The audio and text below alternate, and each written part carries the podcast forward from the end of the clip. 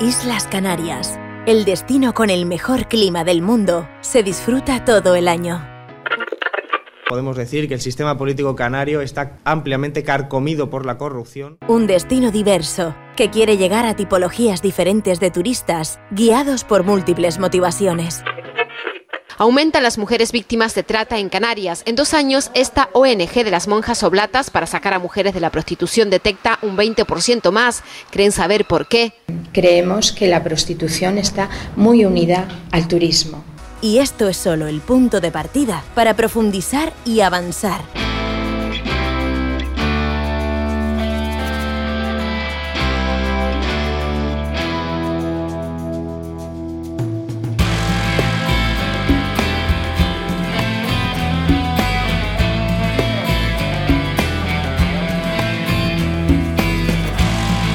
Soy Ana Vallabriga y estás escuchando el podcast Sin Ficción, el podcast de la editorial Al Revés sobre crímenes reales y literatura. Desde 2018 la colección Sin Ficción, dirigida por la escritora y periodista Marta Robles, aborda crímenes reales contados por los periodistas que siguieron, en primera línea, cada uno de los casos.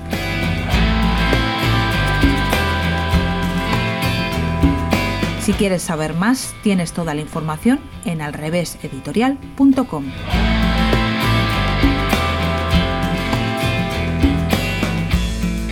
Me llamo Alexis Ravelo, tengo 18 años pero no los aparento y soy un escribidor calvo de Las Palmas de Gran Canaria, autor en este caso de Si no hubiera mañana, la sexta de la Montalvo.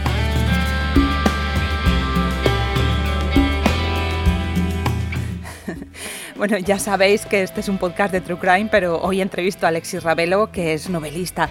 Sin embargo, en el caso de Alexis, sus tramas siempre surgen de crímenes reales. Y esta es la razón por la que está hoy con nosotros. Bienvenido, Alexis. Bien hallada, Ana, ¿cómo estás?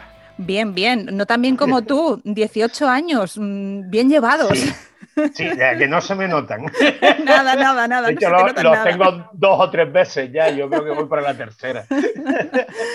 bueno, si no hubiera mañana, comienza con Sonsoles Nieves mm, pidiéndole a Eladio Monroy que la ayude en una cosa de amores, comprender por qué su pareja, el administrativo Diego Miranda, la ha dejado de pronto, de un día para otro y sin ninguna explicación. Este es el inicio de la novela, pero como siempre, la trama comienza mm, con unos temas bastante sencillos de andar por casa, entre comillas, pero luego todo se acaba complicando.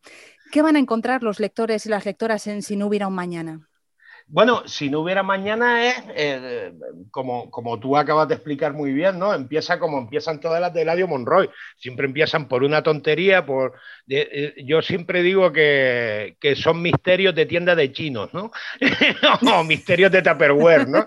Eh, misterios de andar por casa que luego, por supuesto, se, se van complicando, ¿no? Entonces se van a encontrar la, la clásica novela de Eladio en la que a partir de esa cotidianidad tan vulgar, vulgar y, en un momento dado hasta soez, ¿no? Que tiene él, pues se va a ir metiendo en asuntos que le vienen grandes y, a partir de un delito, digamos, eh, común, se van a ir descubriendo eh, otros delitos más gordos y, y que tienen muchas más víctimas que la, que la propia víctima del delito común que, que hay al principio. ¿no? Eh, eh, son novelas que eh, normalmente casi todos los lectores las leen en clave, ¿no? pues siempre tienen algún referente eh, con la realidad más directa ¿no? y más cotidiana. Y, y, yo ahora, echando la vista atrás, ¿no? la primera novela se, se publicó en 2005, ¿no? si, eh, si la vas viendo, si vas viendo la serie ¿no? desde el comienzo, pues al final le hacemos un repasito a la historia reciente de, de nuestros criminales de cuello blanco, digamos. Bueno, la verdad es que metes en unos líos al pobre Eladio. Lo bueno que tienen tus novelas también es que sí se puede hacer un recorrido, sí, por supuesto, hay ciertos detalles pues que los vas sacando un poco más el jugo si has leído los libros anteriores, pero es verdad que se pueden leer de manera independiente. Claro, claro, claro, eso, eso es una clave, además lo tenemos muy claro, ¿no? Tú, tú puedes empezar a leerte cualquiera de, de la saga de, la saga de no sé de la gente de la eh, de la continental no o, eh, viniéndonos a España no te puedes leer cualquiera suelta de, no sé, de Pepe Carballo, ¿no? O de, o de la saga de Méndez, y tú la disfrutas completamente. Por supuesto, si te las has leído todas, pues disfrutas más y dices, uy, mira, el reencuentro con este personaje y tal, qué bonito, ¿no? Pero, pero yo siempre he planteado que sean novelas autoconclusivas, ¿no? Eso de eh, tener al lector obligado a que se lea desde la primera novela para que entienda lo que está ocurriendo, ¿no? me parece, me parece un, poco un abuso, ¿verdad? Y a, mí no me gusta que, abusen de mí, no me gusta abusar de nadie. sí. bueno, y así también todo el mundo se puede reenganchar en algún momento, claro. claro, y, y, siempre hay una novela que se te quedó por leer y digo, oye, este fin de semana me apetece un Eladio Monroy, mira, la tercera no me la he leído, ¿no? Y tiro para atrás. Ah, Oye, a mí leyendo las novelas me surge una duda y es hasta qué punto Eladio Monroy es tu alter ego. Veo muchas eh, pues similitudes de pensamiento e incluso físicas. No, que va, que va. Eladio Monroy es más duro que yo, tiene más cicatrices que yo, le han dado más, bastante más leña y se, se mete en bares donde yo no me metería jamás y hace cosas que yo no, que yo no haría nunca, ¿no? ¿Sabes? él, de hecho, su recurso más básico es la violencia, ¿no? Y, de hecho, fíjate, lo que ocurre con las novelas de Ladio es que eh, yo parto de un personaje que, tiene mucho que ver con, con, hombres de la generación anterior a la mía, ¿no? Eh, hombres que eran pues muy machistas, muy homófobos, muy tirados, muy echados para adelante, aunque luego tenía un corazón que no les cabía en el puño, ¿no? Y fíjate que muchos de esos hombres, te lo digo porque los conozco, ¿no? Son personas que trato, han ido eh, eh, desaprendiendo, ¿no? Mm, o aprendiendo, ¿no? Han ido eh, pues revisando sus prejuicios, convirtiéndose en personas más tolerantes y tal, ¿no? Y algo que me gustaba en la saga era que Eladio en cada novela ¿no? fuera aprendiendo algo ¿no? y se fuera acercando a un lado de la realidad que normalmente no quería ver. ¿no? Eh, y de hecho, bueno, yo con Eladio pues nos podemos parecer en que los dos nos afeitamos la cabeza, ¿no? cosa que es muy cómoda porque así no tienes que describir el peinado del personaje, ¿no? Entonces, tanto Eladio como yo nos peinamos con la toalla. Eso bueno, si aparece el momento de afeitado completo. claro, claro, claro. Eso es, mi, ritual de placer de la semana normalmente. ¿eh? También, ¿no? Eh, y, en que y en que tenemos tendencia a leer autores que están muertos. Muy bien. Eh, el, el, audio también es de los que pues no necesita estar al tanto de las novedades editoriales todo el día, sino que prefiere leer a gente que, que ya murió hace tiempo y que ya no la puede decepcionar.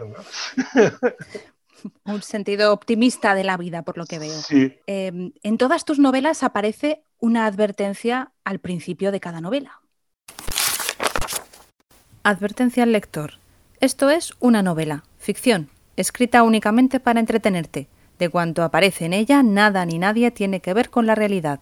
Ocurre en una ciudad ficticia llamada Las Palmas de Gran Canaria, en la no menos imaginaria isla de Gran Canaria, perteneciente a un país inventado que se llama España. Por supuesto, siempre habrá quien piense que una novela es una imagen especular del mundo. Por eso, no podría cambiar el hecho de que esto está escrito únicamente para entretenerte. Es ficción, simplemente una novela evidentemente es una manera de, cubrirme las espaldas y una manera también de burlarme de esos avisos, ¿no? De, leo muchas ficciones, veo muchas ficciones también, ¿no? Que dicen que están inspiradas en la realidad, ¿no? Y tú a lo que estás asistiendo es un relato, ¿no? Todo relato es ficción, ¿no? aunque, sea, aunque, aunque se trate de un libro o de un material audiovisual documental, ¿no? Tú tienes que... Yo también escribo documentales, ¿no? Eh, eh, audiovisuales, ¿no? y, lo primero que me planteo es desde dónde voy a contar esto que tengo que contar, ¿no? Entonces estás construyendo un relato, estás construyendo ficción,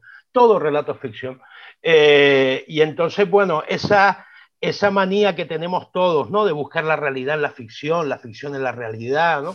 Eh, pues bueno, esas notas que meto yo al principio siempre intentan, digamos, eh, bromear un poco con eso, pero al mismo tiempo picar al lector, ¿no? Y decirle, perdona, lo que te estoy contando es ficción, pero eh, en el fondo hay una realidad que se parece bastante a la que te estoy contando, ¿no? Y es la que me preocupa, ¿no? Para contar mi historia, ¿no? Eh, digamos, siempre estamos con esa broma y, y, de paso te digo, lo que me ahorro en tribunales, No, te lo puedo ni contar, ¿no? Porque, eh, como te decía, ¿no? Muchas de mis novelas se leen en clave y, hombre, yo tengo la suerte de que los poderosos no leen, ¿no? Pero los pelotas de los poderosos sí que leen.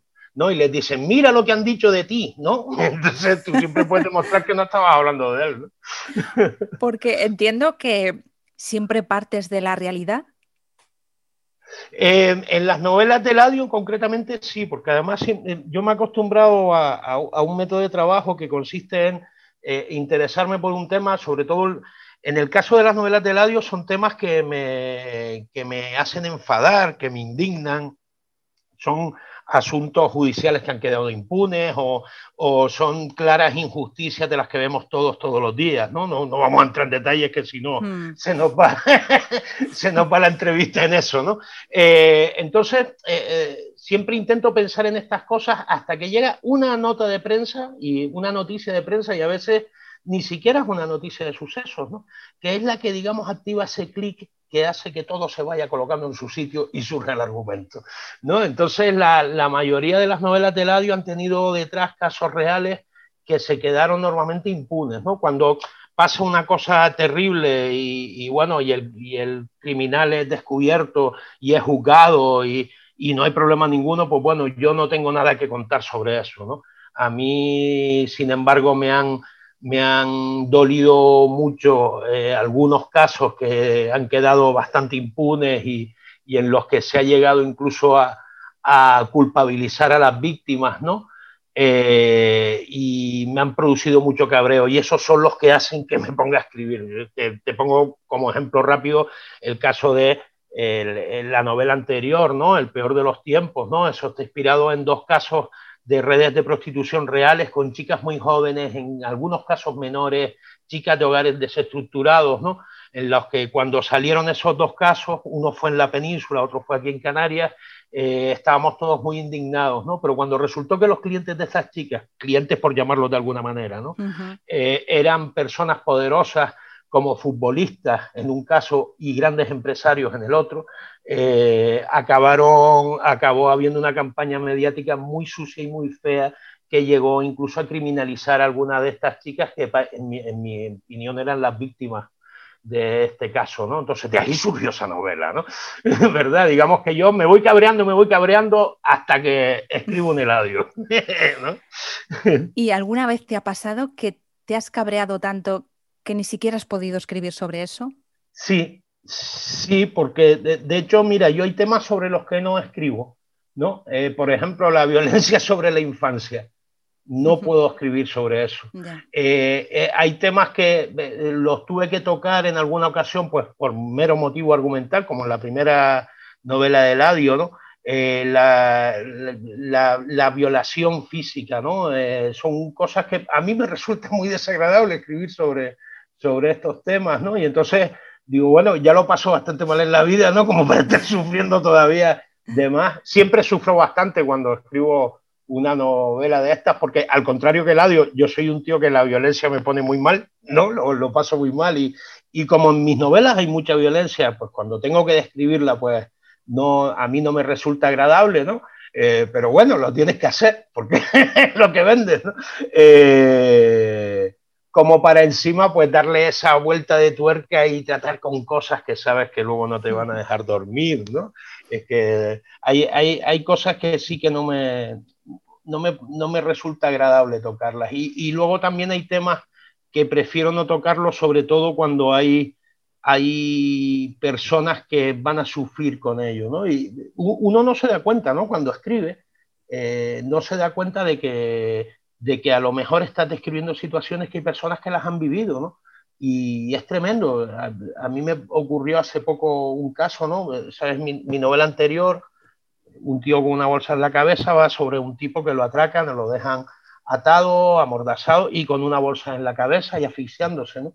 Y, en un club de lectura tuve a, a, una usuaria del club que a una hermana suya la habían matado así, ¿no?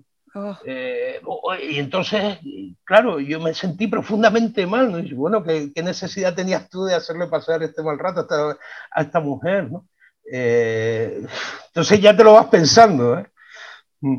de meterte en ciertos asuntos y en ciertos temas. De todas formas, tu literatura tiene para ti ese sentido catártico, pero también hay una, una, parte que me parece interesante porque, bueno, tú eres canario, se nota ese acento que tienes, pero y todas las novelas de, Eladio transcurren en, Canarias. ¿Qué intención hay también en tus novelas de dar una imagen más compleja de, Canarias, más allá del idílico destino turístico? Sí, sí, sí que la hay. Mira, yo cuando empecé con la saga de Eladio, yo lo que pretendía básicamente era demostrar que se podía escribir un hard boil ambientado en, Canarias, ¿no? Igual que eh, en la transición, los autores de la transición nos habían mostrado que, eh, pues, no sé, Andro Martín, eh, Vázquez Montalbán, González Ledesma, Juan Madrid, ¿no? Nos habían demostrado que se, podrían, se podían ambientar ficciones criminales también en Madrid o Barcelona. Digo, bueno, Las Palmas, ¿por qué no? Las, Las Palmas de Gran Canaria es una ciudad muy cosmopolita, es portuaria, es un puente entre tres continentes, aquí ocurren cosas, ¿no? No tenemos demasiado delito, delito, delincuencia organizada, digamos, ¿no? O, demasiado homicidio, gracias a Dios, pero sí que tenemos muchísimo delito de cuello blanco, mucho delito económico, mucha corrupción, ¿no? Que son las cosas que en el fondo son las que te dedicas a, a denunciar. Bueno, eh, pues me venía muy bien todo eso. Y aparte, eh, es un sitio donde hablamos, me estás oyendo el acento, ¿verdad? Tenemos un acento peculiar, tenemos una música muy distinta al hablar, ¿no? Me parecía genial poder ambientar aquí. Además, yo pertenezco a una generación de autores eh, muy influida por otra, también canaria, ¿no? la, la, llamamos generación del silencio aquí, ¿no?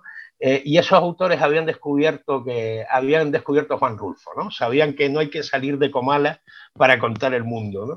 Y entonces entendimos que de lo que se trata es de que los dramas, los dramas a los que te acercas, las pasiones de las que vas a hablar, sean universales, ¿no? Teniendo eso, eh, bueno, eh, es muy interesante que ah, estemos hablando siempre de lo mismo, ¿no? Del amor y la muerte, ¿no? Y la justicia y este tipo de cosas pero con distintos acentos, ¿no? Y nuestro acento eh, era un valor muy positivo a aportar dentro de la riqueza general del español, ¿no?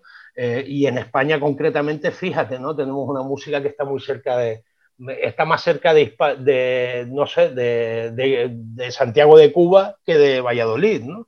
Esto es lo que hay, ¿no? Sí, em, recoges muy bien ese acento y esas palabras propias dentro de, los diálogos que además eh, no entorpecen, porque eso es un difícil, un equilibrio difícil a veces, ¿no? Ah, manifiesto el acento sin que de repente el lector esté viendo palabras. que sea incomprensible, ¿verdad? Exactamente. Claro, no es claro. así, no es así, lo consigues muy bien. Claro, ahí hay una tarea que yo creo que es mi, mi tarea como escritor, ¿no? Esa labor de trabajo con el lenguaje, ¿no? Hasta que de, pelearte con las palabras, de buscar la palabra exacta. ¿no? En literatura no se, ya, no se trata de buscar la palabra adecuada, sino la palabra exacta, ¿no? Los sinónimos no existen, ¿no? Entonces eh, vas trabajando con el... además, claro, son novelas eh, negras, ¿no? Novelas populares, eh, tienes que captar el habla de la calle, ¿no? entonces eh, intentar verter lo coloquial, el dialecto de, tu tierra, el idiolecto de cada personaje y que al mismo tiempo lo pueda entender cualquier hispanohablante, ¿no? Eso a veces es un trabajito, pero bueno, esos trabajitos vale la pena hacerlos, ¿no? Luego es verdad que a veces me encuentro con alguien, ¿no? me ha pasado sobre todo en Península, por supuesto, ¿no?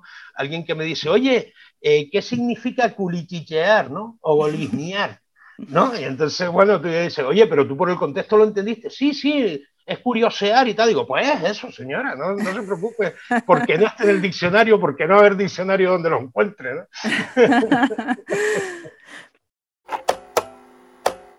La literatura puede ser transformadora, eh, pero no lo es necesariamente. Pero esa transformación ocurre porque en los elementos que el texto me brinda, yo he encontrado eh, la materia para alentar mi transformación.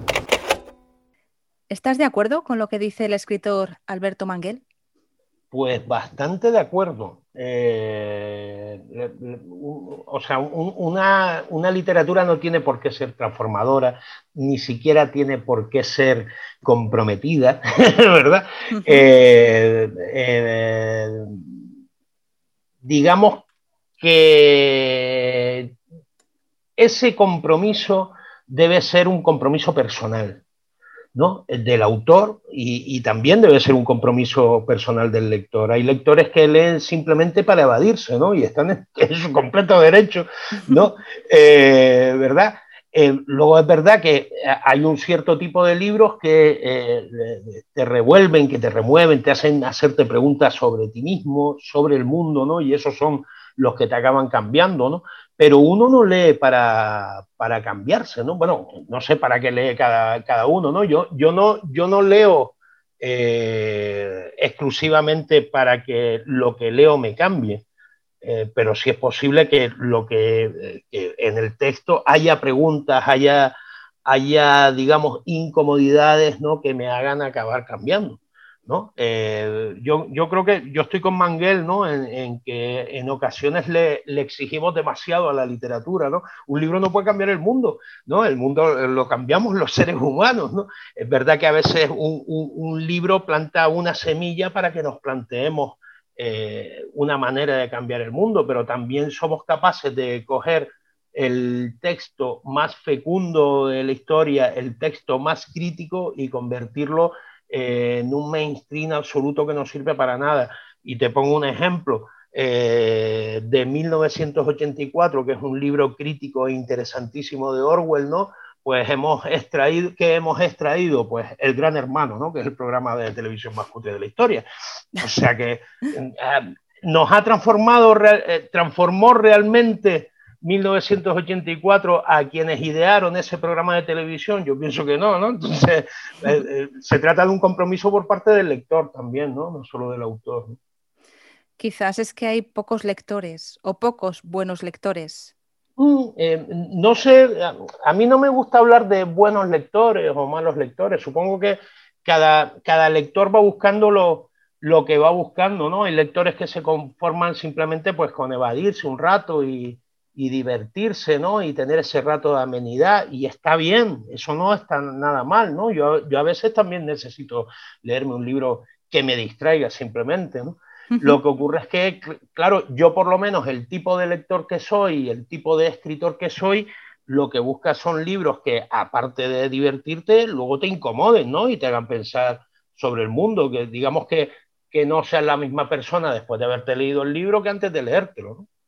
¿Vale? Pero, pero mm, yo no me atrevería a exigirle ese compromiso a otros autores, por ejemplo, ¿Vale? Ni, ni, siquiera me atrevería a exigírselo al lector, que cada lector haga lo que quiera con, con el texto, ¿Eh? Una vez lo, ya lo publicas es, es, del otro, ¿no? Ya no es tuyo.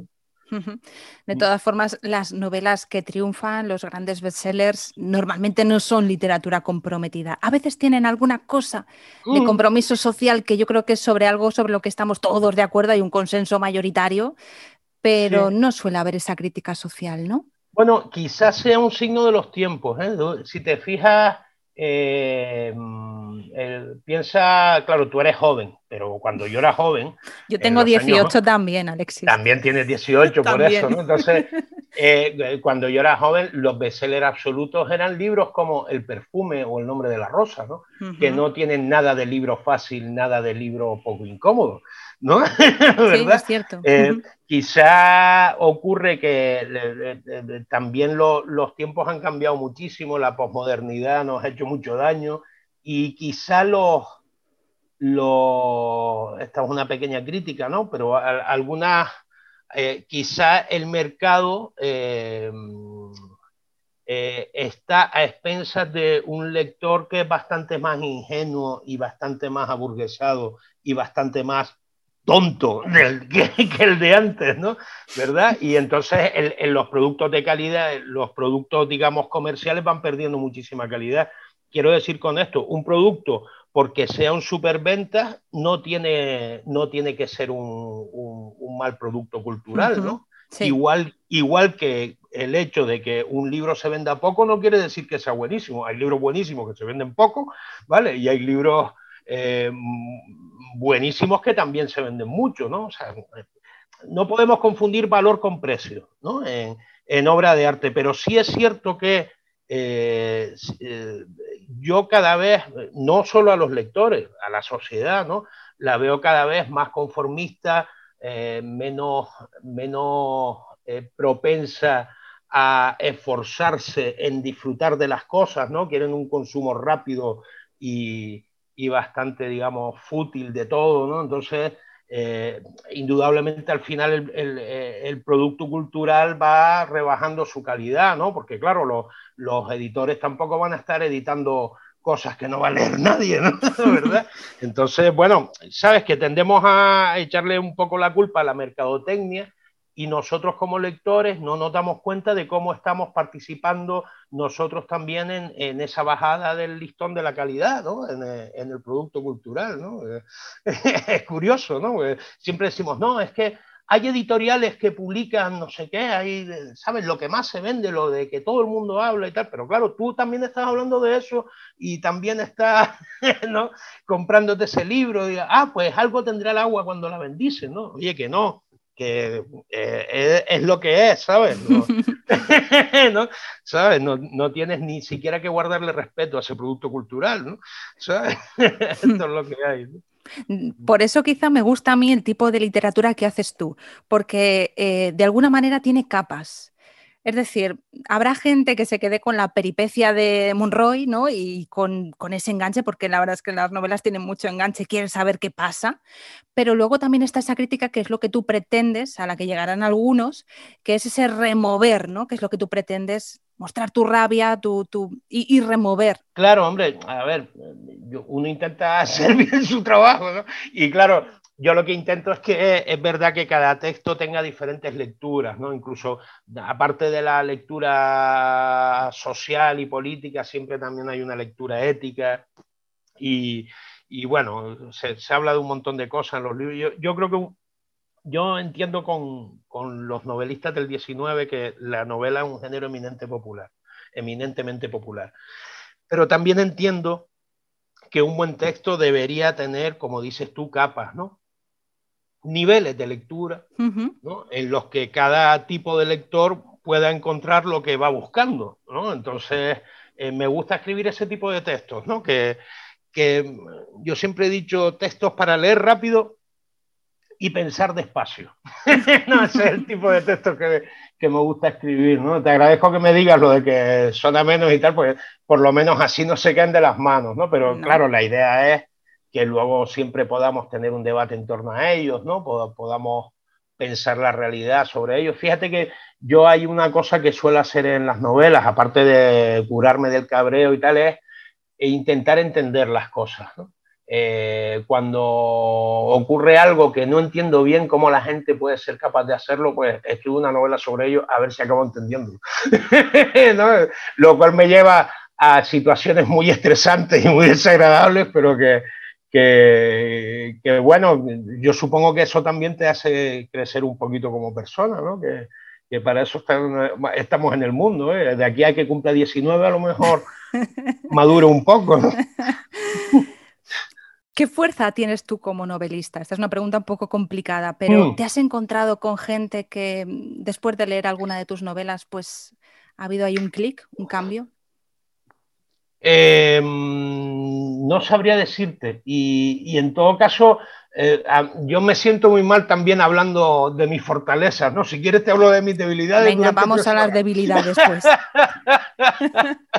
no, no.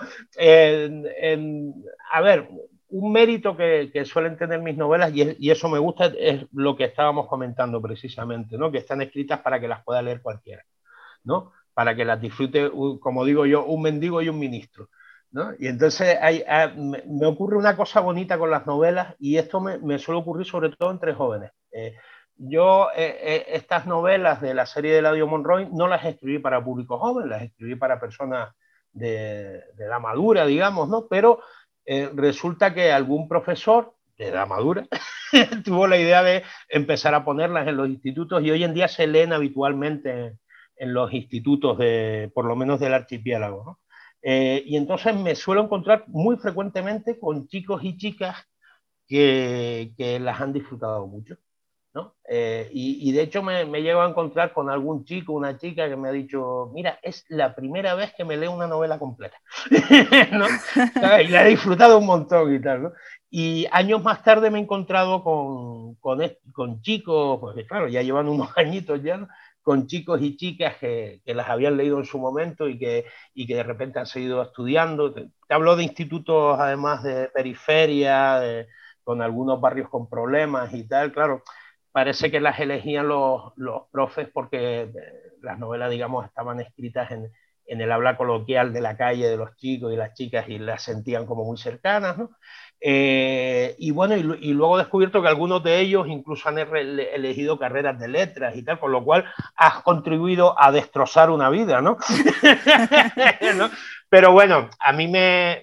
Ese es uno de los puntos fuertes quizá, ¿no? El poder atraer a, público que normalmente no es lector, ¿no?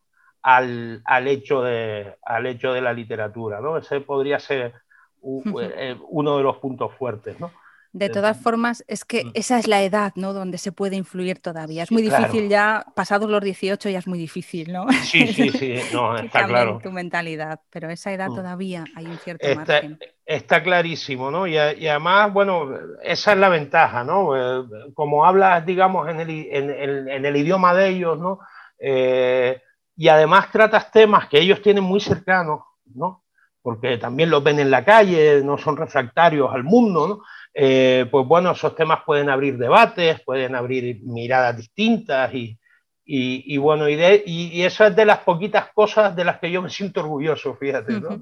trabajando. ¿no? Ya los adultos, cada uno es como es y, y que cada palo que aguante su vela, ¿no?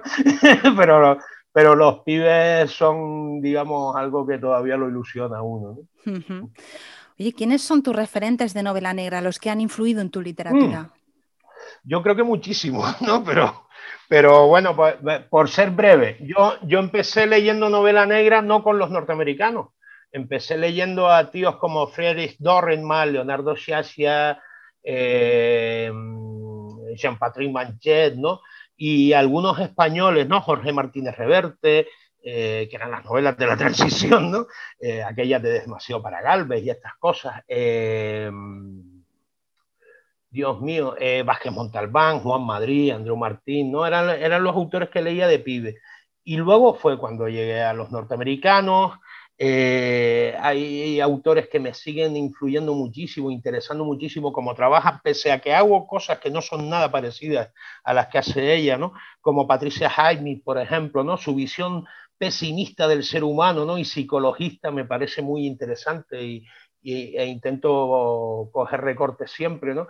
Y fíjate, me influyen muchísimo más autores que no son específicamente de novela negra, pero que siempre me han fascinado, ¿no? Como Juan Carlos Onetti, por ejemplo, ¿no? El dominio de la frase que tiene Onetti es fascinante, ¿no? Eh, o, no sé, autores yanquis como Eskin Caldwell, ¿no? Que tampoco hacía específicamente novela negra y, y, que, y que está ahí, ¿no? Y por lo demás, claro, los clásicos, ¿no? Eh, eh, Hamed Chandler, Jim Thompson, James McCain, Horace McCoy, ¿no? Pero fíjate, yo empecé por eh, europeos, franceses, ah, bueno, y algún hispanoamericano como Mempo Giardinelli, ¿no? O Paco Ignacio Taibo, ¿no? Lo, ya te digo, los yankees vinieron después. Oye, ¿y qué, qué, autores españoles contemporáneos crees que, que abordan este tipo de temáticas que, que abordas tú? Eh, mira, de, autores de novela negra españoles contemporáneos, eh, curiosamente, a ver, eh, suenan mucho a, a algunos que, que, tampoco son para volverse loco, ¿no? Pero me gustan muchísimo algunos compañeros de generación como Carlos Basas del Rey, Tony Hill, Rosa Rivas, Carlos Sanón, ¿no? Cada uno desde una perspectiva distinta, ¿no? Eh, logra hacer cosas muy interesantes, ¿no? Y, y, dan voces muy diferentes. Hay uno hispanoamericano, pero que vive entre nosotros, ¿no? Que es Marcelo Luján, que me, también me parece interesantísimo. Y de hecho, eh, eh, y en los últimos tiempos he descubierto voces, bueno, Marta San ya estaba ahí, pero que también hace otra cosa distinta. pero bueno, he descubierto voces como la de Esther García Llobet, ¿no? que hace una novela urbana maravillosa, ¿no? Eh, como Sánchez, ¿no? Gordo de Feria, eh, ambientada en Madrid. Y, mira, por ejemplo, hay una rareza que además salió este año y, a mí todavía me tiene sorprendido. Una novela se titula Maldito Pego Pulgoso, eh, de un autor que se llama César Sánchez, no tiene demasiado escrito, pero esta novela es muy bonita porque es un homenaje a la historia de la novela negra tanto norteamericana como española, porque los propios personajes tienen apellidos de autores de novela negra españoles y norteamericanos, ¿no? Eh, ambientada en Estados Unidos en los años 70 y que funciona muy bien, un mecanismo de relojería fantástico, un verdadero orfebre, ¿no? Este chico escribiendo, o sea que tenemos futuro como novela y además tenemos futuro porque todos hacemos cosas muy diferentes, ¿no? No se puede comparar lo que hace Carlos Bazas con Rosa Rivas, con Tony Hill, con este hombre, con César Sánchez, sin embargo, eh, todo es de, una calidad media alta, ¿no? ¿Verdad? Entonces, eh, yo, yo, creo que tenemos, tenemos muchos autores que no solo piensan en lo comercial, sino que piensan en hacer buena literatura, en en hacerlo cada vez mejor, en hacerlo siempre diferente, ¿no? Que es lo que te hace crecer como autor, ¿no? Y lo que nos hace crecer a los lectores también, ¿no? Si estás leyendo siempre el mismo libro, es aburridor, ¿no? No sirve de nada, ¿no? Pues sí. Mm. Alexis, eres de los pocos escritores que en este país pueden vivir de la literatura. Mm. ¿Cómo se consigue? Comiendo poco. No, eh, eh, la verdad es que es una combinación de esfuerzo, tesón y muchísima suerte, porque eh, estoy seguro de que hay autores que son muchísimo mejores que yo y que no pueden permitirse. Yo he tenido suerte, he tenido la suerte de, sacar los textos adecuados en el momento en que gustaban. he tenido la suerte de que no se descataloguen los textos, ¿no? mis libros no se suelen descatalogar, sino que que se siguen vendiendo, se quedan de fondo porque la, la gente eh, los recomienda, ¿no? A la gente le gusta, se los regalan a su cuñado para, no sé, para, para, hacérselo pasar mal o algo, ¿no? Eh, eh, me funciona muy bien el boca oreja, ¿no? Eh, y entonces he conseguido siempre tener un buen puñadito de lectores que siempre me son fieles y que, y que estoy enamorado de todos y cada uno de ellos. porque, y, bueno, y, ahí voy. Y, la verdad es que soy un tío muy feliz porque yo hace ya 10 o 12 años que solo me dedico a esto. ¿no? Eh, y, y, era lo que quería en la vida. Alguien me dice alguna vez, no, pero va, cualquier día ganas el planeta. Digo, ¿yo para qué quiero el planeta, muchachos? Si no, si no tengo el pisco de casa que tengo, lo tengo desordenado, imagínate si tengo que limpiar todo el planeta, ¿no? Eh, ¿Sabes? Yo soy feliz como estoy, además edito con dos casas editoriales que me tienen enamorado, las dos, y, bueno, con al revés, además hay una relación de, de cariño, de verdadera amistad, no sé, somos hermanitos, ¿no? Entonces, eh, eh, eh, estoy muy a gusto, yo no quiero más, ¿no? Entonces, conseguí eso y, he conseguido no ir hacia atrás, o sea, he conseguido que, cada vez que saco un libro, pues la gente lo, agradece, lo disfruta, lo recomienda y bueno, pues, pues ya está. Entonces, mm, pero ya te digo, yo creo que se trata de una cuestión de suerte. ¿Sabes? Eh, no, porque es mérito personal mínimo, ¿eh? Pues encima yo soy bastante gandul, tampoco me lo he trabajado demasiado. Lo que sí es verdad que he, tenido, eh, soy muy cabezón, ¿no? Eh, he seguido escribiendo y he seguido intentándolo y ahí estamos, pero bueno. pero también podría haber sido que no, es verdad que es muy difícil vivir de, de la escritura en este país, ¿no? también es verdad que ahora mismo yo estoy muy bien, pero no todas las épocas han sido buenas, ¿no? Yo, yo renuncié a una serie de cosas, por ejemplo, yo no tengo hijos, ¿no? Pues no, sabía que no iba a tener un sueldo fijo para mantenerlo, ¿no? En ese sentido ha sido muy egoísta, ¿no? Pero, pero bueno, pero al final, mira, si, si, si tienes suerte y caes donde toca, pues, pues te lo puedes permitir. ¿Qué es para ti la literatura? Uy, gran pregunta la literatura eh, básicamente es algo que solo se puede hacer con palabras. ¿no? Parece una perogrullada, ¿no? pero es importantísimo en estos tiempos, ¿no? en los que parece que todo tiene que tener acción cinematográfica o ritmo cinematográfico, ¿verdad? Eh, eh, es una disciplina estética que se acerca a la realidad teniendo la palabra como único, único referente y como exclusiva herramienta. ¿no? Y, y, eso es lo maravilloso precisamente, porque eh, es ese arte que se hace con el lenguaje. Eh, y el lenguaje es aquello que conforma nuestro pensamiento. ¿no? Entonces, eh, digamos que la arcilla con la que trabajas, ¿no? la materia con la que trabajas, es con la que se ha hecho la propia memoria, la propia identidad del ser humano. ¿no?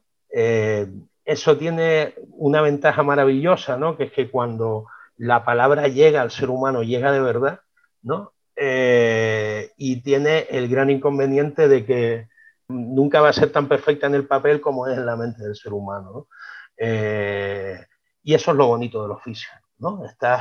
Te pasas la vida trabajando eh, para que un texto se parezca lejanamente a lo que puede haber en tu cabeza. ¿no? Y nunca se va a parecer, nunca, nunca va a ser perfecto. Recordad Si no hubiera mañana de Alexis Ravelo. Gracias, Alexis. Gracias a ti, Ana, un placer. Si quieres profundizar en los casos, visita la web alreveseditorial.com. Si el programa te ha gustado, compártelo, coméntalo o dale a me gusta. Y si no quieres perderte ninguno de los episodios, suscríbete al canal. Ya sabes que estamos contigo todos los días 1 y 15 de cada mes. Gracias por escucharnos y por leernos.